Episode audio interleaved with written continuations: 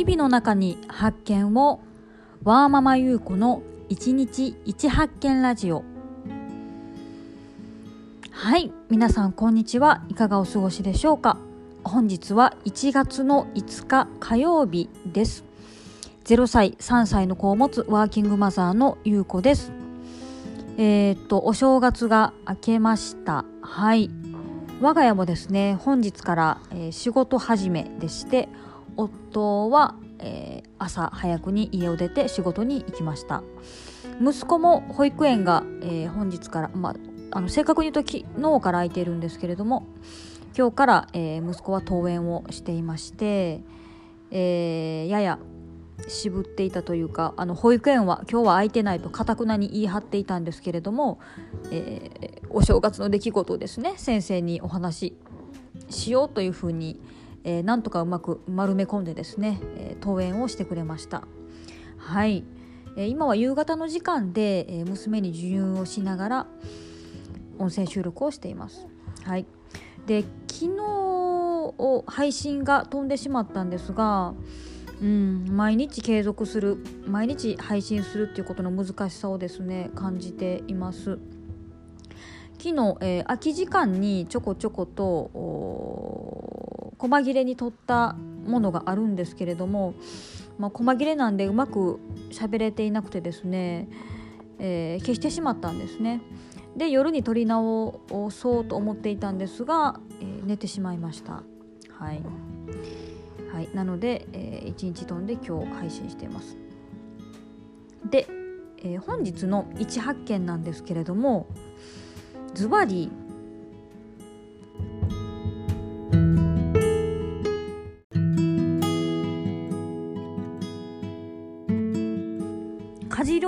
ションが好き。というお話です。はい、えー、皆さんはパートナーの方夫さんと家事分担どのようにされていますでしょうか？うちはですねおそらく、えー、半々ぐらいかなと思います。もしかしたらあのちょっと小声なんですけど夫の方が多いような気がします今ちょっとあの数えてみるとですねうんで夫は、えー、お風呂掃除とかトイレ掃除あと洗濯物も畳んでくれていますね。はい、で私は料理だけしかしてないかもしれないです。うん、で掃除機は私はもうルンバを買ってからほぼしてないです。たまにあのダイソンで端っこに溜まったゴミをふいあの掃除機で吸ったりダイソンで吸ったりっていうことはするんですけどほぼほぼあの掃除機はもう自分ではかけなくなりました。うん、って考えるとやっぱり夫の方がしてるかもしれないですね。でえー、っと復職する時によく言われているのがですね、えー、夫と自分と、えー、家事分担を、え決めて明確化しておくことが大事だ必要だというふうに言われているんですけれどもうちはそれはしなかったです。うん、だけどあの自分ばっかりとか夫ばっかりがしているっていうことではなくてなんとなくその時に、えー、できる人ができることをやっていたら半々ぐらいになったという感じですね。で今あのお話ししたように私は料理で夫はそれ以外の風呂とか風呂トイレ掃除洗濯物って言ってたんですけどもちろんそれをあのなんとなく毎週休みの日に風呂とかトイレ掃除をしてくれてるなっていう感じなんですがまあ時間がなくて夫がそれをできてない時は私があやりますし洗濯物なんかはその時に手が空いてる人がさっとやるやる感じですね。なんでなんとなく決まっているけどやらってないからといってお互いが咎めるっていうことはないです。うん、でですね、えー、私が、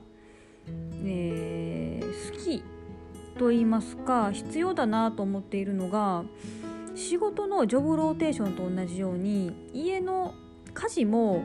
ローテーションをする必要があると思っていてうんと基本的には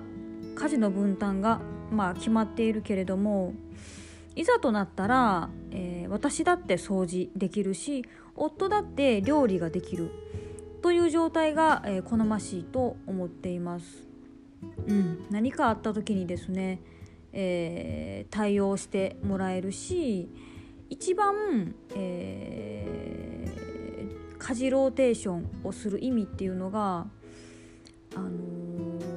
その家事の大変さとか意外と頭を使うんだなとかあのその家事をすることでありがたみが分かるっていうことですね。うん、そこをなくしてはいけないなと思っているので、えー、お互いあの家事ローテーションを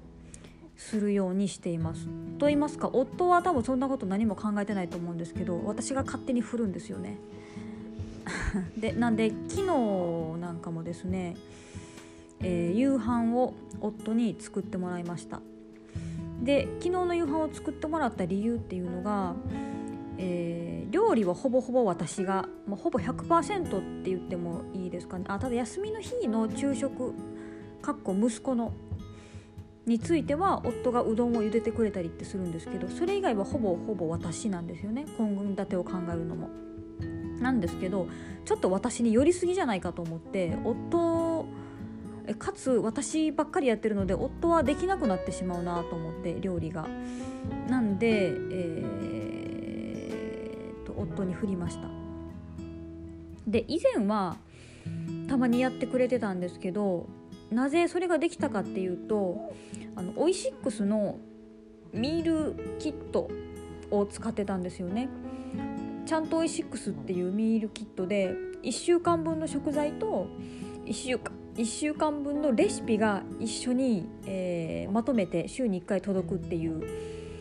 システムを使っていてそれを利用していたのであの夫にですね適当にその1週間分のレシピの中から、えー、と1食分っていうか1回分あの作ってっていうふうに言うとですね、きちっと細かいレシピがそこに書いてあってかつあの野菜の切り方とかも細かく書いてるんで夫でもできるんですよね。で、えーと、そのレシピ通りにすると1回の食事、えーと、一汁三菜ができるようになっているので、えー、夫も作りやすかったんですよね。なんでオイシックスを利用している時は夫もたまに、えーと、夕飯を作ってくれてたんですが私がホットクックを導入するようになってからは私の知識ばっかりが増えていって、えー、夫は一切ホットクックに触りませんでした。はい、でこれじゃまずいなと思ったんで一一度ホットクックで何か作ってほしいな使えるようになってほしいと思ったんで、えー、昨日、えー、依頼しました。でするとよっしゃ分かったということで早速冷蔵庫の中をチェックしてですね白菜がたくさん余っていたので、えーと、白菜を使う食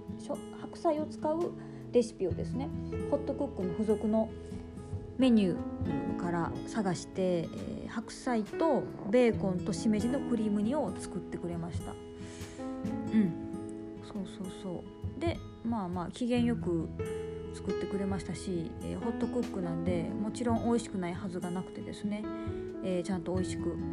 いただきました。うん。でむす、えー、夫も思っていたより簡単だねと工程が3つぐらいしかなくて野菜切って肉入れてあ肉切って入れて、えー、調味料入れてスイッチを押すだけ。本当にそれだけなんだねっていうふうに言っていて。うん。あのー、使おうと思えばおそらく夫でもレシピを見ながら簡単にできるんだよっていうのを分かってほしくてですね、えー、昨日はホットクックを使って夕飯を作ってもらいました。うん。そうですね。ただホットクック簡単なんですけどお休みの日のメニュー夕飯については、えー、月間献立の中に含めていないのでつどつど冷蔵庫の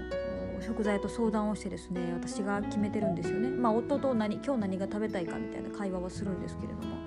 でそういうのも実は思考力を使うしあのあとえっ、ー、とホットクックは中に食材を入れてスイッチを押すだけでできるんですけどただ所要時間はあの関係していてカレーなんかは1時間以上スイッチを押してからできるまでかかるんですよね。で夕方にそれをやって、えー、私と息子がお風呂に入って上がってすぐ食べれるかって言ったらまたそこからしばらく待たないといけないんですよね。あのホットクックの料理ができるまでに。でそういうのもいろいろ考えないといけないんだよっていうのも分かってほしくて、えー、昨日は作ってもらいました。うん、なんでたまにですね自分がやっていることを夫にまるっとやってもらうっていうのは、えー、大事だしこれからも継続したいなと思ってます。うん、そうそうそうはいということで本日の一発見は、えー、家事ローテーションが好きというお話でした。